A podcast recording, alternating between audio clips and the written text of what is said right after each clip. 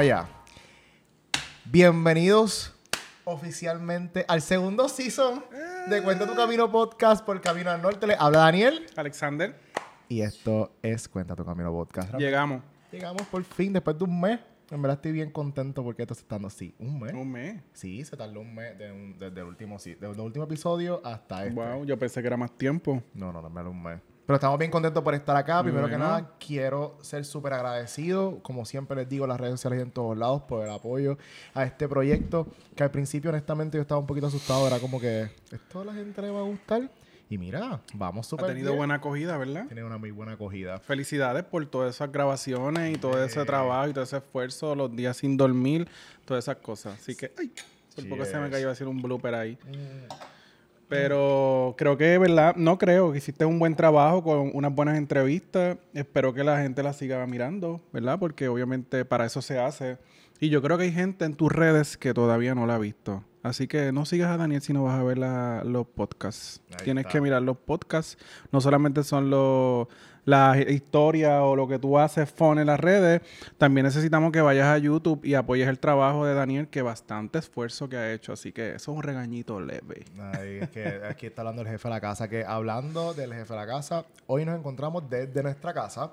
Eh, creo Sí. que es uno de los espacios más cómodos para nosotros para estar y para iniciar este proyecto, Ujú. porque realmente de este espacio es que las ideas surgen. Y ah, casualmente aquí mismo sentadito es que nos Ocurren muchas cosas, pensamientos, trabajo. Así que Sí. qué, qué lindo empezar entonces este nuevo season Ujú. eh, desde este espacio. Que by the way, como siempre les menciono en los podcasts eh, anteriores, eh, estamos en un espacio, ¿verdad? Eh, donde pueden haber sonidos, el perro puede ladrar, puedes pasar por la parte de atrás, así que pues por favor con calmita conmigo. Sí. Pero qué bueno, qué bueno que están acá. Eh, importante siempre, eh, aparte de ser agradecido con ustedes, también es agradecido con nuestro sponsor principal, que es T-Mobile Puerto Rico. O sea, de verdad, again, gracias T-Mobile. Y el anuncio que siempre les doy, que ya yo sé que, ah, mira, telefonitos nuevos. Gracias, gracias. Gracias, T-Mobile. Ahora, yo les quiero recordar que T-Mobile les da cobertura en más de 215 destinos alrededor del mundo, con internet y con textos ilimitados. O sea, estamos hablando que ni hay que pagar más nada, esos sin cargos adicionales a lo que ya tu plan Si estás con aquella y la otra, no sé está- qué no estás haciendo. haciendo nada, de Así verdad. que, como ya te lo he dicho esto 20 veces, yo sé que tú Y de verdad que ha sido excelente. Yo estaba antes con aquella y la otra. Tengo que decirlo, lo puedo decir, lo ¿verdad? puedes decir, claro. Y de verdad que el cambio no es porque nos estén sponsor ni nada, pues yo soy bien honesto, pero el cambio ha sido del cielo a la tierra. De verdad, tanto en los viajes, tanto en Puerto Rico, ha sido muy bueno. Y Así en los que costos. los costos O sea, también. como que la Antes yo pagaba, O sea, un- porcentaje del cheque. exacto, pero de verdad que ha sido muy bueno. Así que si no estás en T-Mobile, yo creo que debes, cuando veas esto, arrancar para T-Mobile y buscar tu celular. Así que todo. O es- tablet, o accesorio, o lo que, la sea. gana. Todo esto dicho, vaya y pase por su tienda más cercana. Y si estás vago, vaga, llama al 1-800 T-Mobile y ellos te van a resolver. Eso es así. Así que ah, vamos ahora a. Yo quiero preguntarte cómo Ah. te has sentido con, con, con todas estas grabaciones, con las experiencias que ha teni- has, has tenido con la gente. Que, ¿Qué te has llevado de todo esto? Bueno, mira, sí, regresando un momento al podcast, yo al principio, esto es una experiencia bien nueva. Yo, inclusive, antes de tener mi propio podcast, a mí no me habían invitado a ninguno. Como que es- esto, todo esto que ustedes están viendo es completamente nuevo. Así que por default es una experiencia súper de aprendizaje que me he llevado yo acá, no solamente en producción, sino hasta esto mismo. Quien a mí me diga que pararse frente a una cámara es No es fácil. No lo es. O sea, esto A mí requiere no me gusta. de- de- ¿Qué qué? Que a mí no me gusta mucho, pero hay que Pero hacerlo. estás aquí y gracias por el Sí, esfuerzo que estás sí, haciendo claro, acá. So, me llevo mucho la experiencia de aprender en producción, me llevo mucho la experiencia de aprender a cómo perform frente a la cámara y cómo también sentirse cómodo con uno mismo. Sí. Que yo honestamente, o sea, y esto lo- voy, a, voy a ventilar un poco mi emoción acá. Todos tenemos complejos, o sea, a veces nos miramos ahí, es como que algo está pasando, by the way, el perro está jugando con algo por ahí. En los, en los cojines de aquí. eh, busca la comodidad siempre. Pero trabajar, regresando a mí, trabajar con los complejos, trabajar con cómo no se ve en la cámara es algo bien bonito. y, Pero, y, y además de, falta la gente. Ah, ahí voy, ahí voy, He sí. aprendido de la gente. Sí. O sea, aparte de esto, cuando entrevistamos a las personas y, y que las personas saquen, sacan estos como sentimientos, a todo sale como a flor de piel y me cuentan todo lo que pasaron para llegar a donde están. Primero agradezco mucho el que lo hayan hecho, Claro. que lo hayan ventilado. Eh, es algo que pues, pues honestamente me siento bien, bien feliz de que hayan abierto eh, ese espacio para eso. Y aparte, al final del día uno siempre termina haciendo comparativas Sí. entre lo que uno hace y lo que los demás hacen. Y en verdad, el camino, porque esto es contar tu camino, vamos. El camino de todas las personas, nosotros, esos capotes pintados que nosotros vemos por ahí, hay algo detrás de Siempre todo hay eso. algo, algún verdad trabajo que pasaron, esfuerzo, eh, diferentes cosas que, porque es que la gente, verdad, a veces piensa que es bien fácil hacer cualquier cosa, etcétera, pero en realidad hay mucho mucho atrás. trabajo. Uno sabe en ese restaurante que está ahí todo lo que pasó anterior, de dónde salió ese restaurante o cómo esta persona llega a la televisión. Ah, a lo mejor es un golpe de suerte. No, tú sabes todo el esfuerzo que hubo ahí detrás, cómo se hizo una agencia, de dónde sale, el esfuerzo que hay que hacer. Así que yo creo que, que- que cada persona que estuvo en, el- en- en los episodios fueron excelentes. Fueron excelentes ya sea para, para aprendizaje y para, para tú conocer lo que está ahí detrás. Así que si no lo han visto, de verdad, quiero, quiero que vayan y lo vean. Y que este podcast específicamente está diseñado en esto mismo, en que las personas puedan sacar todas estas herramientas y que ustedes las puedan coger y que puedan utilizarlas en sus proyectos. Así que, aparte de esto, contar cositas. ¿Y cuál fue Ah. tu episodio favorito? Ah, wow. Mira, es que yo no quiero minimizar los episodios de las Ah, otras pues personas. yo no sé, Cada tú tienes- yo persona- necesito que me conteste, no vengas con las contestaciones de político. Quiero que me digas cuál fue el, cuál fue el, el, el, el más el favorito, el Mira, más que te fa- gustó. el más que yo me disfruté. Puede haber celos aquí. Sí, sí, sorry, disculpen. Pero el más que yo me disfruté fue el del Chef Colo. Pero es porque a veces nosotros vemos estas figuras públicas en la televisión y los vemos y primero se ven un poco inalcanzables desde donde están y lo que hacen. Pero cuando Chef Colo cuenta de dónde viene y lo que hace y, y todo lo que él pasó, me da a mí a entender que, cual- que el cielo realmente no es el límite, es mucho más que eso. eso. Y que no importa dónde tú vengas, la clase social en la que tú vengas, la educación que tú tengas, o sea, la, la experiencia que tú tengas, si tú tienes ganas, se te puede dar. Y eso Chef Colo habló como que bien, bien claro. So, Muy bueno. realmente fue... Yo creo que, como dijo ahorita, cada uno aportó sus diferentes historias y cada uno, ¿verdad? De cada episodio uno se lleva la experiencia que uno se quiera llevar, el consejo que uno se quiera llevar y si uno quiere eh, ir a la hora mañana a la televisión a hacer este, lo que hace Chef Colo o quiere hacer una agencia o quiere hacer lo que sea, yo creo que ahí está. Perfecto. Ok, entonces, entendiendo más o menos lo que... Todos esos episodios, ¿no? Que estaba, eh, que lo- los vimos, nos disfrutamos y toda la cuestión. Eh, yo quiero que. Ah, yo sabes ajá. que estoy aquí hoy. eh, y es que me bebí un café y otras cosas ahí. Este. mm, oye, es alcohol. Sí, yo- yo- yo- Eh, es mimosa. Estar haciendo la cara esa nada. que después me busco problemas. Este. mm, Yo quiero que tú le hagas un, a verla rápido, en menos de tres segundos, un resumen de qué las personas se pueden encontrar en cada episodio. Por si no lo han visto, que lo vayan a ver, ¿verdad? Porque obviamente, vuelvo y digo lo que dijo ahorita, hay todavía falta gente que necesita ver esos episodios, así que yo quiero que hagas un pequeño resumen en tus propias palabras de lo que pueden encontrar en cada uno. Pero mira, realmente en cada episodio, y te lo voy a conglomerar Bien, bien, todo, bien. o sea, Pero todo. mira, eso es Exacto, Exacto. perfecto, entendí. Realmente todo el Season 1 de Cuando tu Camino Podcast le habla de entrepreneurship. De, es de esto lo que, de lo que se trata. Entrepreneurship en diferentes tipos de ramificaciones.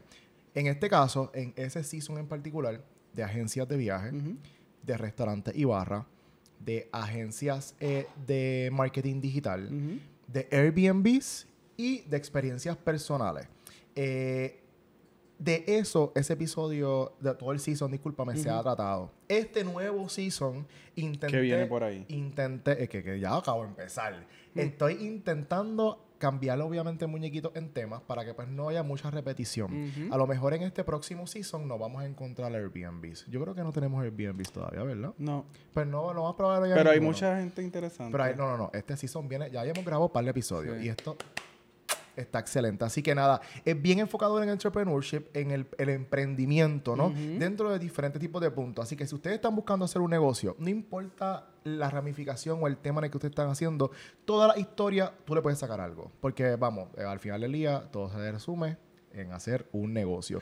Y hay un patrón, vamos. Claro, claro. Mira, y, y, y yo he visto, ¿verdad? Y yo no quiero que lo cojan personal. Mucha gente está haciendo podcast, ¿verdad? Eh, o podcast, como decía este Sonja. Contra Sonja, dejaste de hacer los podcasts tuyos, eran mis preferidos.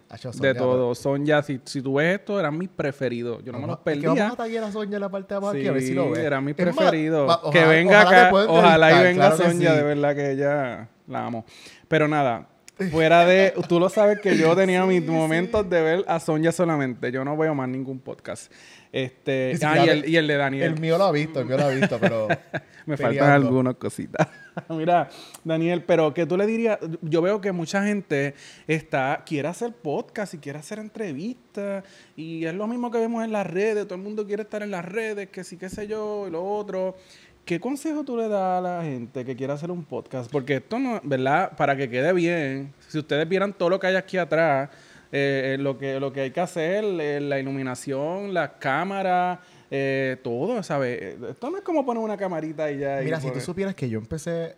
La, la, idea de yo hacer un podcast era, simplemente diversificar el contenido. Yo lo que quería era buscar la forma de entregarle a ustedes un contenido diferente. No, y que no me malinterprete, está bien. El que lo quiera hacer, que lo haga. Pero yo quiero que la gente piense qué es lo que tiene que hacer y lo que tiene que invertir a lo mejor si quieren hacer un podcast. Porque yo estoy viendo por ahí en, en las redes, ay, pronto viene por ahí un podcast. Uh, quiero sí, saber. Sí, es que lo que pasa es que, ok, yo, yo, tengo, yo tengo mi propia hipótesis y tú me puedes hablar un poco de eso.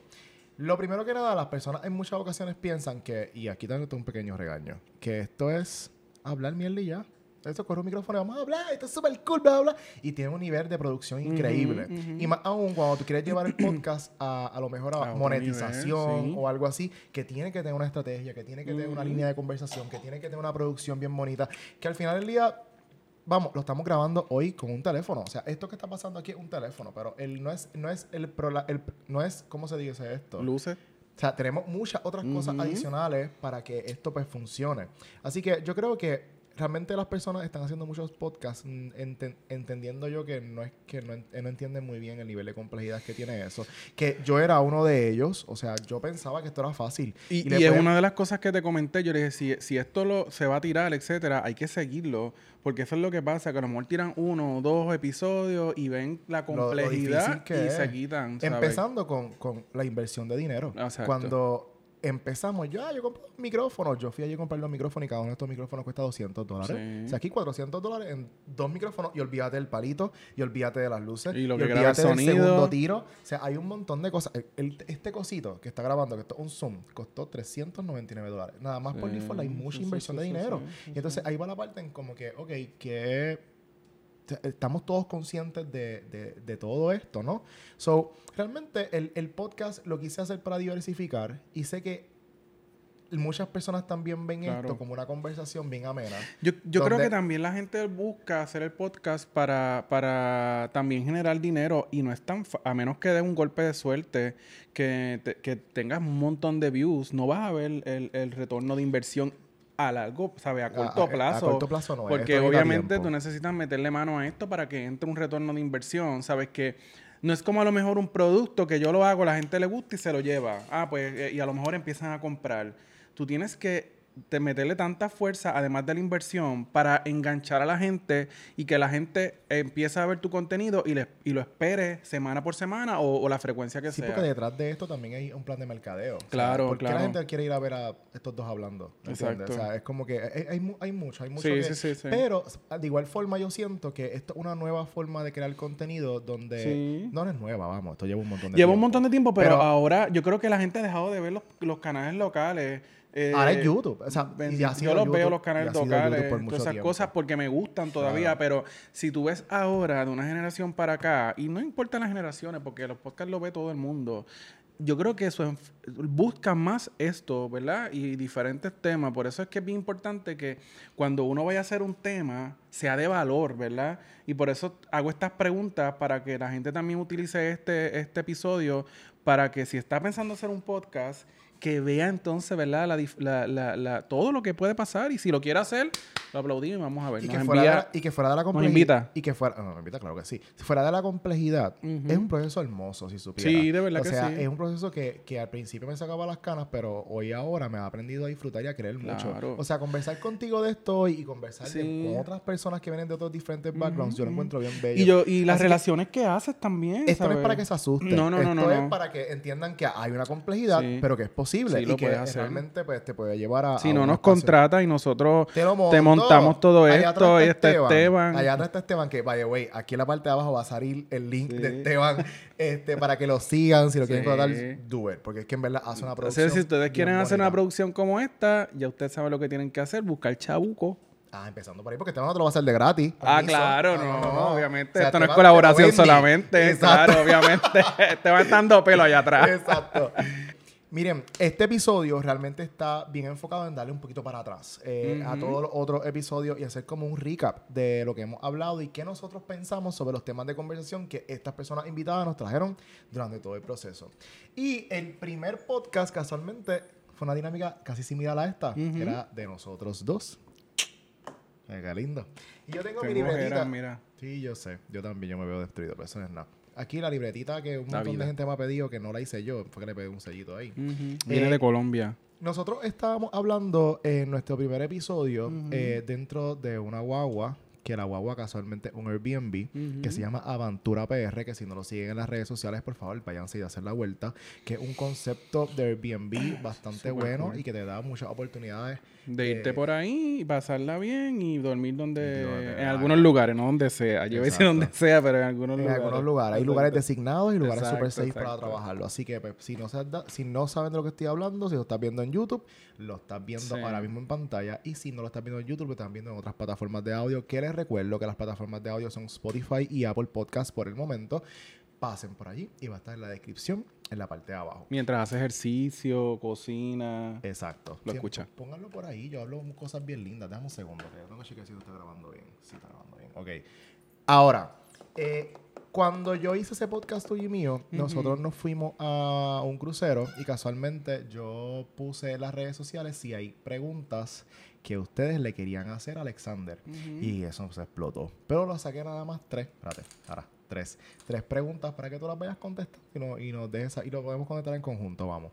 La primera pregunta que nos hicieron es ¿qué es lo más que a ti te gusta de tu trabajo corporativo? Y cuando digo corporativo es que Alexander y yo pues tenemos trabajos distintos, aunque nos apoyamos mutuamente en ambas cosas. Alexander tiene un trabajo que es bien GI. Háblame un poquito de eso. ¿Qué es lo más que te gusta de tu experiencia Yo en el no, yo trabajo? no recuerdo si hablé de esto la, la- en el primer episodio que hubo, pero um, yo he trabajado ¿verdad? en el servicio al cliente toda la vida. Este, y yo creo que a mí me encanta bregar con clientes. Sí, creo que dije esto mismo. Y es lo más, ¿verdad? Si, si estoy en ese trabajo es porque me gusta el servicio al cliente, porque mi rol es, eh, ¿verdad? Resolver todo lo que los clientes nos piden y lo hago con mucho gusto, ¿verdad? Y mi equipo de trabajo también con, ¿verdad? lo hace con mucho gusto y esmero. Así que yo creo que lo más que me gusta de mi trabajo es el día a día, las diferencias que hay en el día a día, que todos los días no es lo mismo. A mí no me gusta la, la, la monotomía o la monoton, monoto- ¿cómo se dice? Monotonía. Ok. O lo automatizado. Aquí, sí, bravo. lo, automa- lo auto- lo automatizado, que a lo mejor yo me levante y tenga que bregar con esto y todos los días esté bregando con lo mismo. Yo no podría estar en un trabajo así.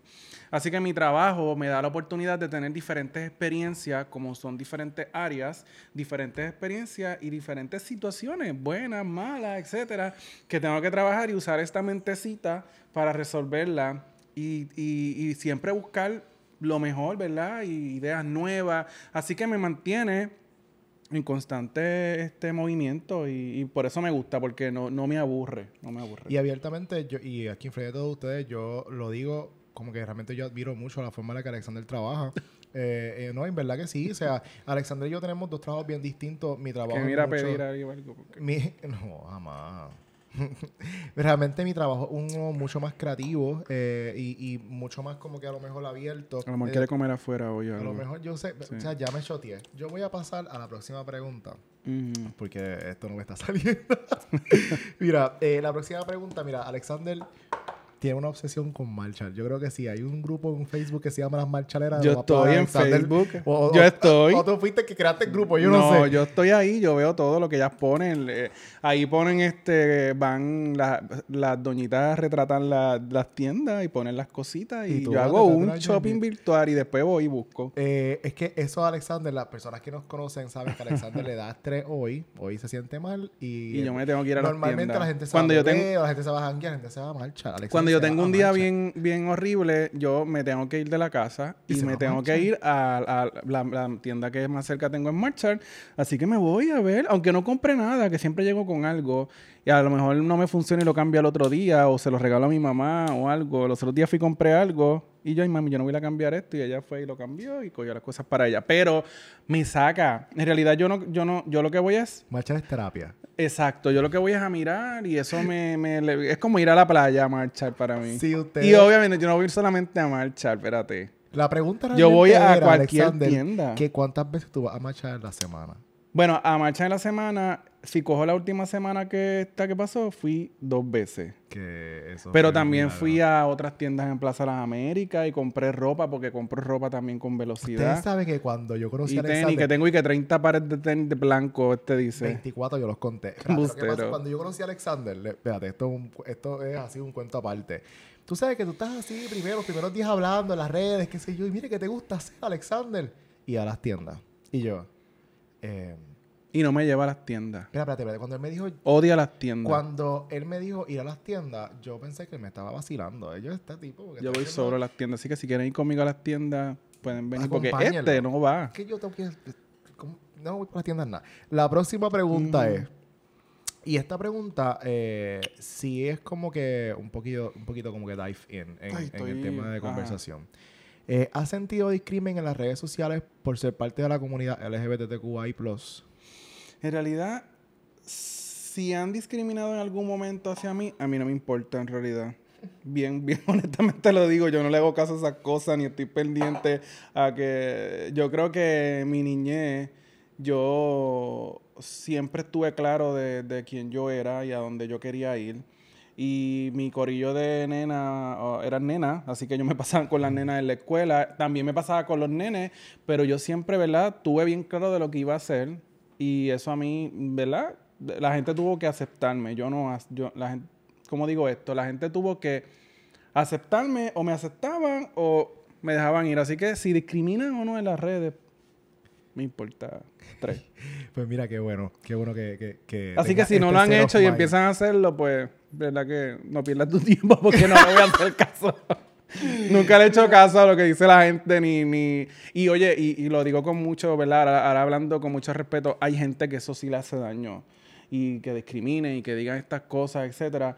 Y que, y que cualquier cosa que digan de tu sexualidad, eh, lo, ¿verdad? Lo, le duele. Y está bien, eso es parte. Pero a mí, Alexander, a mí Qué bueno que pues, tengas una salud mental y a ti, buena. ay, ahora a ti, ¿verdad? Pues mira, eh, oh, yo también tengo cara de que no te metas conmigo. Pero tú, tú me pero- has contado de la pero- escuela que pero- cuando te hacían... Realmente en la escuela, Peleabas y en la escuela yo me cosas. era pelear para Mildred. ¿cuántas veces, veces fuiste a la escuela?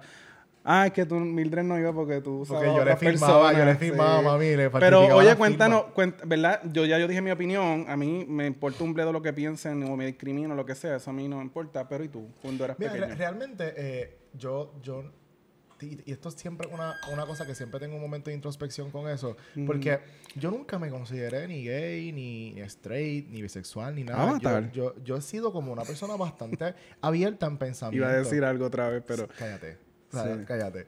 Pero, pero, este es un avatar yo, ahora. Yo, yo no, yo no me, yo siempre he sido una persona bastante la fluida. avatar. Cállate, estoy, conta- estoy hablando mis, mis, mis experiencias y sentimientos. Ah, dale. Este, nunca me consideré nada de eso, simplemente fui como una persona bastante abierta en pensamiento y pues experimentaba, como que, y dentro de mi mente, como que cuando, si hubo esta experiencia a lo mejor como que de me intentaban vacilar y toda esta cuestión, pero, Me metías para atrás. pero yo como que yo siempre he sido como un poquito de mecha corta, como que quien me, me jodía, para adelante rápido, como que en mi caso yo no, O sea, que para, para entender lo que estás diciendo, si venía este chamaquito y te decía pato el diablo o lo que sea, lo digo con mucho respeto porque así es que Sí, lo hacen, que hablamos, ¿verdad? no hay problema. Este, tú te, te molestaba. Me- en ese momento me molestaba y le metía con Para todo. mí no, yo me iba a comprar una empanadilla y un ice y seguía caminando.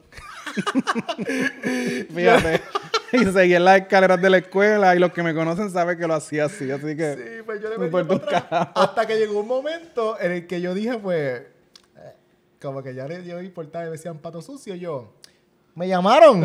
O sea, Sí. como que ya llegó un momento Yo creo que esa es parte del crecimiento y yo creo Sí. que vuelvo y digo, hay gente que le va a molestar al principio Ahora, y, pero- es, y, a- y es adaptarse, porque también hay gente que lo hace con, con, con ¿verdad? Hay diferentes maneras de tú eh, insultar a las personas y hay gente que, que se, sí, ¿verdad? se molesta con eso, pero yo creo que es parte del crecimiento y a medida, y yo creo que si tú comparas antes, ¿verdad? Quizás antes, que a lo mejor el tema del homosexual, etcétera, era un poquito más cerrado, ¿verdad? O la gente no, no estaba tan abierto con eso, pues antes nos daba un poquito más de trabajo, ¿verdad? Pero ahora, con todo esto que ha pasado en la comunidad y con todos estos cambios, etcétera, yo creo que, creo que va a ser más fácil para la- la- los adolescentes que están creciendo ahora. Pienso yo, no sé qué tú piensas. Pues mira, eh, esto ya no viene de mi opinión. y per ya con esto terminamos este tema. Claro, esto no viene de mi opinión per se, esto viene ya más bien de referencia. Los niveles de dificultad siguen estando. Eh, sí, obviamente, para estas nuevas generaciones la educación es distinta y por consiguiente pues puede ser un proceso un poco más...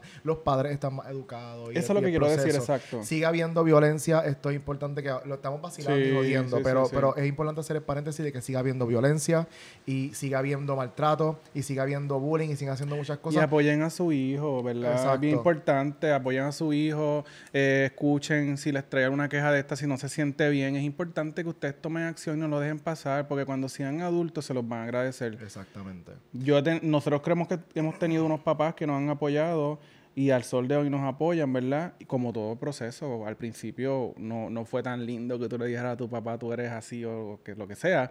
Pero yo creo que, que- que hay que apoyar a los hijos. Si yo tuviera un hijo ahora mismo, pues tengo que apoyarlo porque es mi hijo y tengo que quererlo y yo quiero que siempre esté ahí. Así que es bien importante Y, es también el proceso de, again, de educación, porque la educación desataniza, utilizando un término religioso, la- lo que es la percepción de lo que una persona de la comunidad LGBTQI+. Y crear conciencia sobre toda la problemática y, y toda la, la violencia que hay, yo creo que es bien importante. Que nosotros dos tengamos una buena salud mental y que le hayamos metido para atrás a la gente no significa, No que, sea significa que es lo mismo. que otras personas estén pasando. Ok, la segunda entrevista que nosotros tuvimos en lo que es Season 1 fue con Carlos. Carlos es el dueño de Red señor. Trips. La dueña y señora de Red Big Trips. La dama de Red Big. Exacto, es que ustedes Carlos. Mira, hablando de Carlos, está la descripción en la parte de abajo. Si me estás viendo en YouTube, aquí está su username para que vayan y pasen por sus plataformas, tanto la de Carlos como la de Red Big Trips. Yes. Eh, nosotros tenemos una relación bien bonita con, y de confianza, por eso no Exacto, a estamos decir diciendo estas cosas, claro. que- Una relación bien bonita con Carlos. Y Bonnie también Ah, menciona a. Bonnie, Es que pero es que- no, no menciona a Bonnie porque no la entrevistamos. Bonnie, sí. Bonnie es la figura de Red. Exacto. Olvídate de eso. Sí, sí, eso no, el personaje más nada digo. Nada. Bonnie, tú sabes. Exacto. Ahora, importante. eh, Red Big Trips tiene una relación con Camino al Norte. Y Red Big Trips es una agencia de, para que tengan contexto, ¿no? De qué es lo que estamos hablando. Red Big es una agencia de turismo alternativo. ¿Y cómo se define el turismo alternativo? Búscalo en Wikipedia. Si eso fuese lo que Alexander te te voy a hacer el favor y te lo voy a explicar un poquito, coño, porque ya estás aquí, ¿no? Eh, el turismo alternativo versus el turismo convencional es un turismo que se enfoca en sacarte de lo que es eh, lo comercial, ¿no? El turismo alternativo te da una perspectiva mucho más abierta de lo que es el país, me explico. En vez de, vamos a poner un contexto Puerto Rico, viene un turista, y va a Viejo San Juan y me van a, a comerte este mofongo y carne frita en un restaurante Viejo San Sí, Juan. que va, va a pasarla bien en Viejo San Juan solamente. Exacto. Pero ese mofongo y carne frita no es el mismo mofongo y carne frita de naranjito, ¿entiendes? Ah, So, obviamente. el turismo alternativo te saca naranjito. El turismo alternativo te saca de ese espacio condicionado. y lo hemos y lo hemos vivido con Red Big. Exacto. Red Big no, te, da la, te da el espacio, la experiencia de poder experimentar los países desde muchos otros puntos. Y por eso que Camino al Norte empieza una relación con Red Big, porque Sí. pues realmente nosotros Nos creemos gusta. en el turismo alternativo. Eh, yo quiero que tú me hables un poquito sobre tu experiencia teniendo o estando o practicando el turismo alternativo en los otros, en los países que has visitado. Pues para, en resumen, ¿verdad? Para mí ha sido, se ve la diferencia, ¿verdad? Y los que no han tenido la oportunidad de tener un viaje como este, vayan y experimenten. Vayan a la página de Redvic, Eh, busquen los diferentes paquetes que tienen de, de, viajes. Así que hay muchos viajes interesantes para este 2023. Y sería bueno que vivan la experiencia y salgan de lo común y vayan. Ahora, llegando a lo que hay. Yo, yo, yo he tenido la experiencia con Redbig y para mí ha sido interesante porque he podido descubrir el país de otra forma y lo he podido ver de otra forma. Quizás a lo mejor es como cuando tú llegas, que tuvimos los otros días de un crucero y también es una experiencia diferente. Cuando tú llegas a un crucero te llevan a, este cantito, ¿verdad? Como en el Viejo San Juan, come, conoce un poquito la cultura y, y, tú te quedas como con ganas. Con Redbig tú no te quedas con ganas porque tú vas a lugares diferentes, a la montaña, a esta, este restaurante en un pueblo yo no sé allá, o una barra en yo no sé dónde, o una experiencia en el, en el monte para hacer yoga. Y esas son cosas que tú necesitas para ti. Así que Redbit te, te lleva, a diferencia de otras agencias, Redbig te lleva a vivir experiencias, yo creo que más tuyas, así es que yo lo defino, porque yo he tenido la experiencia de vivir experiencias mías y que todavía recuerdo cuando estoy aquí en Puerto Rico, yo, coño, recuerdo aquella vez que me fui para aquel monte o me fui a aquella motora, etcétera. Así que de verdad que vale la pena esta nueva alternativa de viaje que está ofreciendo Redbig y digo nueva porque pues quizá mucha gente no la conoce, así que a mí me gusta de verdad. Yo no quisiera volver a lo regular nuevamente y, y no es que lo puedo hacer, pero entre más pueda hacer esto, pues voy a esto. Y, y ya que abordaste también el tema, yo pienso que en Puerto Rico hace, hace, mucha falta lo que es el turismo alternativo para las personas que vienen acá. Claro, la gente va a Viejo San Juan. Si tú fueses turista, ¿a dónde, verdad? Entiendo en perspectiva que conoces Puerto Rico, ¿no? Eh, si tú vienes de afuera, ¿a dónde te gustaría que, qué sé yo, esta agencia de viajes te lleve en Puerto Rico? A Yabucoa. Yabucoa. No, mentira, que en mi pueblo tengo que defenderlo. Pero está bien que viste en Yabucoa. No, Yabucoa no, no, está no, Yabucoa tiene lo suyo. tiene montaña, tiene de Monkey View no me esperaba eso yo, Yabucoa. tiene de Monkey View Airbnb, así que ah, promo para Daphne ahí. ¿Dónde está? ¿Dónde está? Mira aquí, mira aquí, mira aquí. Mira. Aquí. De Monkey View. Vayan, tremendo Airbnb, con una vista brutal. Así que, en mi pueblo, Yabucoa. Nada, yo quisiera, si yo fuera un turista y tomando en consideración las experiencias fuera de otro país, que me llevaran a lugares. Eh, a veces los turistas vienen y, y, no van y ven la belleza que hay allí en Cabo Rojo, la piedra allí, que tú ves el mar, etcétera. ¿Cómo se llama eso? Eso es el Puente Piedra. Puente Piedra. Y el acantilado. Exacto. Los restaurantes, vivir más la cultura, eh, la comida fuera del viejo San Juan, que no estoy diciendo que está mal. nuestro, viejo nuestro viejo San Juan es bello, ¿verdad? Pero yo creo que la gente debe conocer Puerto Rico y, las montañas y los ríos y los diferentes lugares que en realidad se lleven la experiencia de lo que es Puerto Rico. Yo pienso que la gente a veces sataniza mucho Puerto Rico y yo lo defiendo con, con lo que sea, porque aquí yo nací, aquí yo quiero morir bueno, todavía no sé, pero aquí me gustaría morir. Así que a mí me encanta Puerto Rico y yo creo que la gente no se lleva la experiencia de lo que en realidad es Puerto Rico. No, yo pienso igual. Este, de sus restaurantes, de su gente, de, de, de, la humildad, de la, de la comunidad que, que, que todo, todo. San Juan e Isla Verde no representan a Puerto Rico en lo absoluto. Y, again, está bien lindo. y, y no vamos, o sea, yo, vamos a Viejo San Juan y la verla cada rato. Pero más sin embargo, tú te sales de ahí y no hay nada igual a Vaya eso. sin Real naranjito. Pero es que no hay nada igual a Viejo San Juan. Eso significa que las personas se llevan, ah, Puerto Rico es Viejo San Juan. Ese cantito es lo único que es así. ¿Entiendes? Fuera de ahí. Vengan a Puerto Rico y llamen a Redby para montarle un viaje en Puerto Rico como usted se merece y usted va a ver lo que en realidad es Puerto Rico, no donde las agencias chucas esta la llevan ahí a Viejo San Juan nada más. Yo voy a cambiar entonces de episodio porque ya no Ay Dios, yo me tengo que calmar. Mira, entonces tenemos ahora el, episodio número 3 fue con Joshua Murphy de Dolce Salado. Esto fue un episodio que, si tú me preguntas cuál fue mi favorito, fuera del de de, Chef Colo, mi segundo favorito fue este. ¿Y el de Carlos? ¿Qué pasó? pues fue mi favorito. Carlos, Carlos, ¿tú sabes Carlos me va a, Carlos se va a molestar conmigo, sí. No es la primera vez, así que vamos. eh, ok, Joshua Murphy nos cuenta su trayectoria en lo que son el restaurante, cómo él empezó y a dónde terminó. ¿Has visitado Dolce Salado? ¿Te has dado cuenta de lo lindo que está ese espacio? No, no lo he visitado nunca. Claro, lo has visto 20 veces conmigo. Hello. lo he visitado y de verdad que es un espacio bien lindo y como cultural, ¿verdad? No sé si estoy diciendo lo correcto. Este, y, y yo creo que un episodio que la gente no puede perderse es ese, porque la, de donde salió Dolce a donde está ahora y lo que ellos tienen y el lugar tan bello, eso es una historia de super éxito y logros para Y no- y su esposa. Claro, no, eh, inclusive él la menciona un montón ahí porque ellos realmente, eh, es- ella es pieza más que clave. Claro. Inclusive, sin ella el restaurante no hubiese pasado. Así todos que así son. es como cuando yo hice informal y sin, sin ti no tuviese nada. Ok, déjame ponerme esta aquí así. Eso quiere comer afuera hoy, ese odia la comida de la casa, así que está hoy Mira, entonces, ojo. Él nos habla un montón sobre las dificultades que pasó desde que eh, desde la idea hasta la confección del restaurante.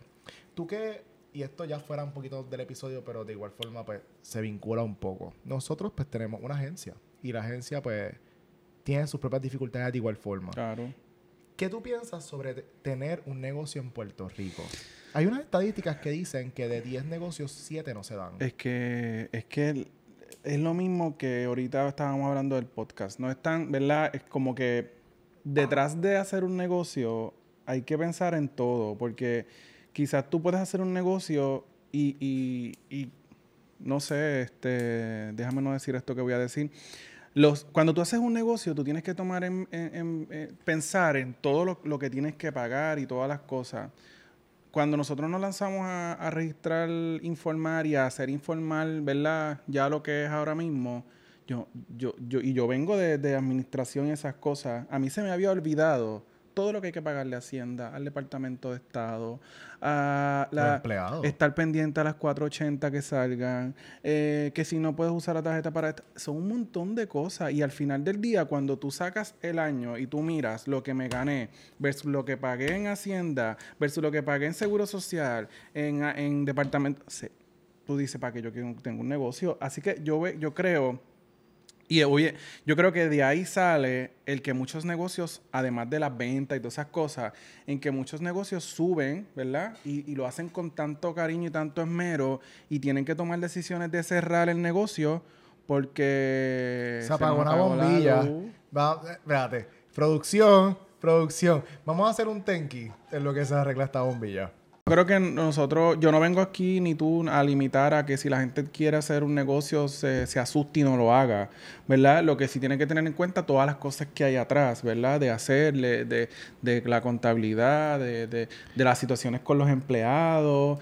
Son muchas cosas, ¿sabes? Que ocurren detrás de un negocio. Y, en este episodio de Joshua, él les da a ustedes un montón de herramientas, por ejemplo, por ejemplo, la gestoría. O sea, él tiene un gestor que le ayuda mucho en sus procesos. Así que si ustedes, por ejemplo, en este caso, en este episodio en particular, están en la búsqueda de, de conocer cómo hago un restaurante o una barra, yo creo que deberían pasar por aquí, que también está en la descripción abajo Sí. para que vayan y lo busquen. Sí, sí, sí. Tanto inclusive acá, el, el proyecto de, de Murphy de Joshua, que está haciendo algo de chef bien interesante, que lo estoy ayudando en eso. Ujú. Plus en el lado de acá las redes sociales, pues esta esquinita por aquí. Exacto. Te va a salir también la de Dolce Salo para que ustedes vayan y le den un vistazo. Así que si usted quiere hacer un negocio, eh, busque bien información, ¿verdad? Busque quien lo asesore, busque las diferentes cosas y haga las cosas bien por la ley. Eso es lo más importante este, para que su negocio sea próspero y siga para adelante. Entonces, luego entonces de este episodio, para el cuarto episodio, tenemos a Brenda, a.k.a. Traveleira, en las redes sociales. Y ella nos estuvo hablando un montón sobre lo que es el transporte público. Inclusive, ella tiene un libro. Un libro Sí, bien que- interesante. bien interesante. Olvida el nombre ahora mismo. Está en la descripción abajo. De lo van a tener. rutas, de rutas que, ¿verdad? O, o que uno no conoce viviendo en Puerto Rico y dónde llega esta guagua de un lugar a otro y cómo la gente la puede utilizar. Así que Sí, es para que, interesante. para que entiendan un poco en contexto de lo que ella, por ejemplo, estuvo hablando al principio sobre lo que es el transporte público y todo esto, es más bien la idea de que Puerto Rico no cuenta con un transporte público adecuado. Es que esto, by the way, esto, espérate, el podcast de ella realmente es su historia, ¿no? Es que, es que al final se habló de, de ese libro que ella sacó y que me parece algo que deberíamos tocar base en muchos medios porque yo creo que el transporte público debería mejorar en, muchas en, muchos en muchos aspectos. definitivo. Por ejemplo, cuando tú estás... Qué bueno que lo tenemos, ¿verdad? Porque también es bueno y mucha gente que lo utiliza y lo, y lo necesita y no sabemos cuándo lo vamos a necesitar. Pero creo que tiene unas, ¿verdad? Yo no soy el mejor para hablar de transporte público, de las mejoras que hay que hacer, pero por lo que veo en la en las noticias, etcétera, y el mismo podcast, ¿verdad? Y en la comparación que tú haces con otros países, vamos, ve, Sí. ve a otros lugares, o sea, No, es una diferencia brutal. exacto. Desde Obviamente, la, desde la guagua, desde, Los desde- desde que tú llegas a la estación del tren, de cómo están esas estaciones de tren o de guaguas allá, son casi como un shopping, ¿sabes? Una cosa brutal, así que... Claro, y es la relevancia que le dan a estos otros espacios de transporte público versus lo que está pasando acá. Pero fíjate, no será, ahí ahora yo pensando, no será en realidad que allá el transporte público se utiliza más que acá. por ejemplo, se utiliza más porque existe. Por, eso, pero si comparamos Nueva York con Puerto Rico, ellos eh, utilizan el transporte público más, así que a lo mejor estoy pensando, ideas locas. ¿Sabes? Yo creo que a lo mejor, pues, eh, arreglan más la parada o tienen más fondos, etcétera, para esto. No sé, no sé. Sí, realmente, ah, si, si nos ponemos realmente a darle un poco de contexto a esto, realmente es que nosotros tenemos el factor isla, ellos tienen un factor ciudad. Claro. So, hay unas cosas que se tienen que, obviamente, tomar en consideración. No se le puede echar la culpa a la ineptitud del gobierno nada más. O sea, hay otras cosas que se deben tomar en consideración. Más, sin embargo, definitivamente debe mejorar eh, aquí en Puerto Rico. No, no, estoy, estoy de acuerdo con eso, pero, pero ¿verdad? Hay, algunas cosas que uno puede evaluar entre una cosa y la otra, pero de que tiene que mejorar y a lo mejor hacer unas mejoras para que la experiencia sea mejor para los que utilizan el servicio, definitivamente que sí. Y el libro te menciona muchas rutas, una guagua que llega de... ustedes saben que hay una guagua que va del aeropuerto a Cagua Sí, que te lleva del aeropuerto a Cagua y viceversa. y, da vueltas, ¿verdad? Por allí, yo, diferentes cosas, así que uno no sabe. Que es súper costo efectivo. Así que yo creo que si esto es un tema que a ustedes les llama la atención, deberían pasar entonces también por este episodio. De igual forma, ella nos habla mucho, que esto lo voy a dejar a ustedes para que vayan y exploren el, el episodio, es sobre su experiencia como bloguera. Hay una diferencia entre blog y blog. Hay un escrito, hay unos visuales. Claro. Y ella lleva muchísimos años trabajando en el blog. Algo que de momento eh, no lo ves tan seguido, más sin embargo es por nuestra cultura y por nuestro consumo en lo que son los medios, pero hay muchos otros lugares en el mundo que se le da un montón de relevancia. Así que si los blogs es tu tema, vaya que. Vaya para allá. En el otro episodio. no, no, claro. Claverita va a estar también puesta aquí en lo que son los medios. Eh, tenemos un quinto episodio. Este episodio. Vale, que me tengo que, hacer, que, me tengo que ir a hacer las uñas. Tengo que. Ustedes pueden creer esto. Queda una hora. Queda una hora, pues hay que avanzar. Tenemos entonces el episodio de Joshua Emil. Él es dueño de una agencia de mercadeo digital, igual que nosotros, ah, que nos habló un montón. Esto aquí, yo no, no hay forma de que yo pueda como que venir a hablarles sobre todo lo que se habló ahí, porque es que se hablaron unos temas increíbles. Pero si ustedes están bien pendientes a las redes sociales, o ustedes quieren abrir una agencia de mercadeo, o si tú eres dueño de negocio y quieres darle relevancia a lo que son tus redes sociales, pasa por ese episodio para que tú veas todo lo que una agencia tiene que pasar para poder dar el servicio. Entendiendo esto, Alexander, y ahora que tú estás mucho más... Yo creo que esa, esa, pregunta te la puedes contestar tú más, ¿verdad? Que tienes la misma experiencia de Joshua, porque tú estás full en la agencia, así que... Pero yo no voy a preguntar sobre la agencia per se, iba a preguntar sobre tu experiencia en redes sociales per se. Ah, ok, ok. Pero antes de yo contestarte esa pregunta, quizás a lo mejor que, que, que me preguntaste ahorita de la agencia, etcétera, ¿Qué tú piensas de, de haber tenido una agencia y, y, todo este proceso? ¿Sabes? ¿Te gusta, no te gusta? ¿Era lo que esperaba? ¿Algo ¿De qué era lo, lo, que esperaba? No. Eh, yo realmente eh, venía desde un, un, mundo del freelancing y... Sí, que lo hablaste en el primer episodio. Exacto. Como que venía desde el mundo del freelancing y quizás hacer la agencia, o quisimos hacer la agencia más bien por la, por llevarle esto a, una estructura, ¿no? Como que hacerlo un poco más, más formal y que pues obviamente la proyección hacia los clientes pues sea un poco más eh, legit, ¿no? Pero de qué era lo que esperaba, no. Entonces, entendiendo todas las cosas que se hablaron en ese episodio con Joshua Emil, ¿tú has notado la importancia, y sé que sí, es que quiero que me abunde un poco en eso, sobre la importancia que las redes sociales hoy ahora tienen en los negocios versus cómo era antes. Yo creo que ese es el nuevo, ¿verdad? Si lo puedo llamar, el nuevo marketing de las redes sociales, ¿verdad? Eh, todo el mundo está en las redes sociales, todo el mundo busca las redes sociales. Yo creo que hasta yo mismo cuando voy a ir a un lugar, un restaurante, yo busco el, el, lugar en ya sea Instagram, Facebook o donde sea para ver cómo es el lugar y cómo es el menú y cuáles son los platos, etcétera. Así que yo pienso que, que las redes sociales son todo. Ayer estábamos con un cliente que en realidad valora y, y, y, todos los clientes que contratan los servicios, ¿verdad? Valoran que, que, si no tienes redes sociales es un poquito difícil, a menos que sea un restaurante de mucho tiempo ya que esté, pero eh, si... Que llevamos tiempo. Exacto, restaurantes que estén creciendo o, o naciendo ahora tienen que tener unas redes sociales para que la gente vea y se enamore de lo que está viendo. Claro, que hay una diferencia entre donde las cosas antes salían y, y, y donde tenemos ahora toda la información, que es obviamente aquí en los teléfonos. Así que, again, esto es un episodio súper interesante, enfocado en el trabajo que se pasa en las redes sociales. Así que, again, aquí están las redes sociales, toda la parte de abajo, para que vayan que lo busquen en la descripción abajo. Entonces, eh, fuera entonces de lo que son las redes sociales, y de lo que son los eh, las agencias y todo esto. Tuvimos un tema de conversación bien interesante con dos propietarios de Airbnb. Estos propietarios son Pedro de un ratito a menos y tenemos a Bisaí de Montemadera. Estos son Airbnbs que están eh, que llevan que son bien bellos, o sea, son una cosa increíble. Si no han ido también deberían Están en la descripción en la parte de abajo para que los puedan encontrar. Tienen espacio, así que pues pasen por allí y alquilen esa propiedad. Eh, tuvimos temas de conversación bien interesantes sobre ¿Qué es hacer un Airbnb hoy aquí en Puerto Rico? Primera pregunta que te me gustaría hacerte. Dentro de tu experiencia quedándote en Airbnb en Puerto Rico, ¿qué tú piensas sobre ello? De verdad que eh, es obviamente una experiencia diferente a quedarse en un hotel, ¿verdad? Que un Airbnb.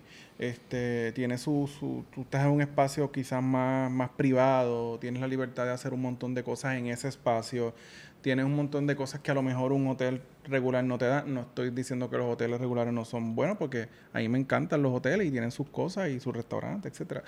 Así que yo creo que es, es donde esté ubicado el Airbnb, es la experiencia y lo que tú te vas a llevar ese Airbnb. ¿Y tú sientes que hay una diferencia entre los Airbnbs en Puerto Rico y fuera de Puerto Rico? Es que vuelvo a lo mismo. Yo, yo, pues, si es un Airbnb de un monte en un monte versus un Airbnb de un monte allá, pues quizás los, árboles que tienes al lado, o los animales que pueden llegar, o, la diferencia, ¿verdad? La, cultura que hay en ese país.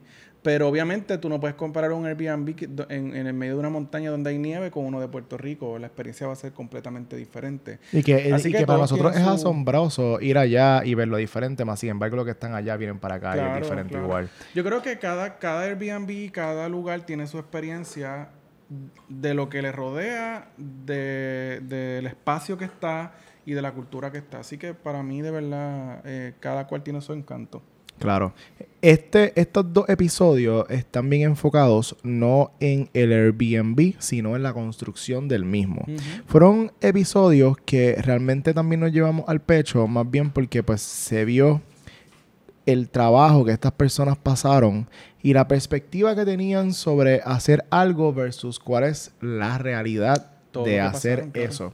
Que al principio del pod de este episodio empezamos a hablar sobre que esto de entrepreneurship, aunque son restaurantes, aunque sean barras, aunque son Airbnbs, aunque son blogs, aunque son agencias, todas tienen un patrón en común que son negocios, son emprendimientos que y hay... que hay una administración detrás, hay un montón de cosas atrás, inversión, permiso, etcétera, inversión que hay que hacer para lograr el sueño que tengas que lograr. Así que si ustedes quieren o les has pasado por la mente, ¿cómo yo podría hacer un Airbnb? Yo tengo esta propiedad allí que no está haciendo nada, podemos ponerla a producir, o a lo mejor ya tiene un Airbnb y de momento eh, estás como que estancado en algo, qué sé yo. Estos episodios son excelentes para que vayas y des una vueltita y verifiques lo cool que entonces, lo cool y lo difícil que pudo haber sido tener un espacio. Que al final del día, después de todo ese trabajo, ellos tienen dos de Airbnb por lo menos más lindos que hay acá en PR. Así que en verdad eh, son historias de superación y, de mucho éxito. esa pregunta, ¿qué, tú piensas? Sobre la diferencia entre aquí y allá. Mira, realmente lo que pasa es que, y esto lo hablé creo que en el episodio de Avisaí, el de Montemadera, eh, que la forma en la que se percibe el Airbnb en, en esta isla es diferente porque ¿verdad? Y esto ha cambiado, o sea, vamos, lo, lo, hablé mucho más al detalle, lo voy a resumir acá. Airbnb no, fue, no es una plataforma que, está, que fue creada para que nosotros condicionáramos espacio y generáramos dinero sobre eso. Fue una plataforma que se pensó en que las personas que fueran a otros de otros países acá tuviesen una experiencia rural y una experiencia local. Eh, los Airbnb en Puerto Rico, de momento, las personas ven esto como una fuente de ingreso y empiezan a condicionarlo a no solamente la experiencia rural o local, sino también a una experiencia de Instagram. Eh, como la foto aquí, la foto allá y toda la cuestión. Y de momento se pierde la idea de visitar los alrededores porque tenemos que quedarnos aquí porque el espacio pues, se hizo pues, para que te quedara. So, a lo mejor en Puerto Rico empezó a verse de esa forma por un tiempo, pero Airbnb, esto me imagino que pasa en otros lugares también. El perro. Kodak, ven acá. Él no va a venir. Él no va a venir acá. Déjenme, denme un segundito. El, el... ¿De dónde me quedé? Por lo de la diferencia entre los países. Ujú. Nada, pues eso es lo que yo pienso. Ah, Airbnb escaló y se dio cuenta que habían personas que estaban trabajando esto y creó categorizaciones. Entre ellas está Oh My God, o los. E-frames y todo esto. Así que, pues, de ser lo que era, se transmutó, se transformó, evolucionó como un Pokémon a otras cosas. Y todavía hay gente que sigue utilizando Airbnb y qué bueno que lo hacen, ¿verdad? Porque hay gente que pone todo su esfuerzo y, y dedicación. Así que apoyen los Airbnb de aquí de Puerto Rico. Vayan y visiten esos Airbnb que, que están excelentes y bien lindos. Y por último, no menos importante, el episodio de Chef Colo, que yo mencioné que era uno de mis favoritos de este último, de este primer season de Cuando ¿Por Camino qué es uno Podcast. de tus favoritos? Pues por lo que mencioné al principio, que era más bien porque creo que era la perspectiva que yo tenía sobre esta persona. Ah, Es- ¿verdad? Sí, lo este, este, este podcast yo estoy entrevistando personas que conozco eh, Sí. y personas que no. Entonces, estas que no, obviamente uno las ve dentro de los medios, dentro de diferentes cosas, y uno piensa, y uno rápido asume o Claro. entiende que las cosas son de una forma. Sí, sí, sí. Más sin embargo, cuando Sí, te que no cuentan... conoces la persona hasta que esté en este espacio, ¿verdad? Y, y puedas entonces intimidar un poco más. Claro, pero no es hasta que te cuentan su camino, es que tú dices, mano, o sea, Sí. esta persona es igual que yo. O sea, a veces nosotros ponemos las personas acá arriba, pero al final del día son personas como tú Ujú. que, que pasaron por el X proceso. Definitivo. Así que creo que más que el talento que él tiene en la cocina, que tiene un montón, o sea, cocina muy bien, y ante estar los medios de estas cosas, era más bien como, mano, yo podría también hacer algo, no cocinar, yo no sé cocinar, pero me refiero a, a- Claro. a hacer igual de... de Yo de creo que cada, que cada, que como dije al principio, cada cual tiene un camino que recorrer, cada cual tiene un camino que, que luchó, que pasó, que lloró, que sufrió, etcétera, para llegar a lo que eh, hoy día quiere, ¿verdad? Y todavía hay camino que la gente tiene que recorrer para, para lograr sus sueños. Así que yo creo que es parte de la vida que, que, ¿verdad? De lo que uno se lleva en la vida para llegar a donde uno quiere estar. Claro. Y con Chef Colo nosotros tenemos algo bien interesante que va a estar pasando este año, que yo creo que ya para cuando este episodio salga ya va a estar anunciado en las redes sociales. Y si no, esto es primicia. Y es que junto a Red Big Trips nosotros vamos a tener un viaje el perro de nuevo. Deme un segundito. Ya, nosotros tenemos un viaje grupal junto a Red Big Trips que se enfoca en la gastronomía.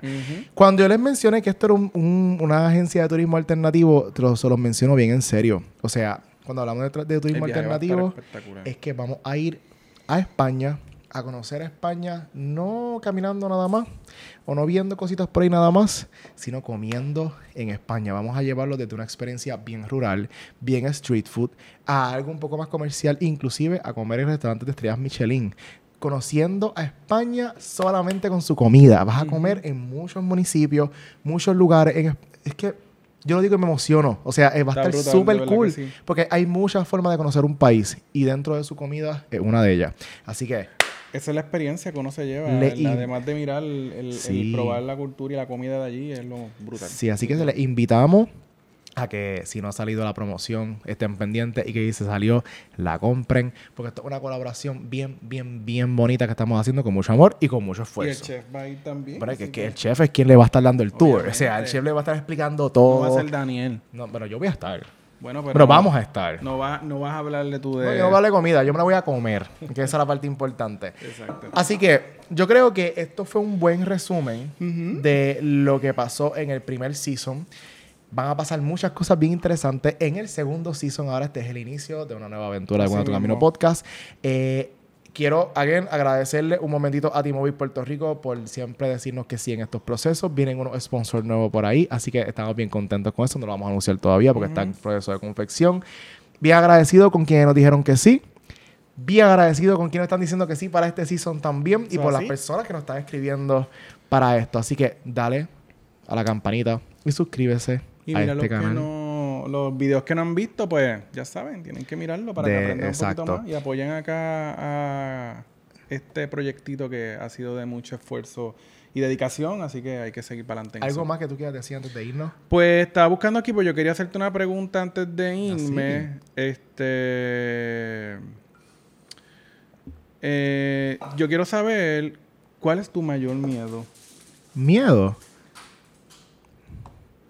O sea, eso es como que una última, fue la última pregunta. Yo una pregunta random. Sí, mira, ok. Para que la gente conozca un poquito más de ti. Sí, mira, yo, yo no le tengo miedo a los animales ni a lo que se mueve, o sea, no- ni, ni las alturas, no le tengo miedo al agua, no le tengo miedo a nada. Yo creo que mis miedos son más bien relacionados a la percepción que mis papás tienen sobre, sobre lo que yo hago.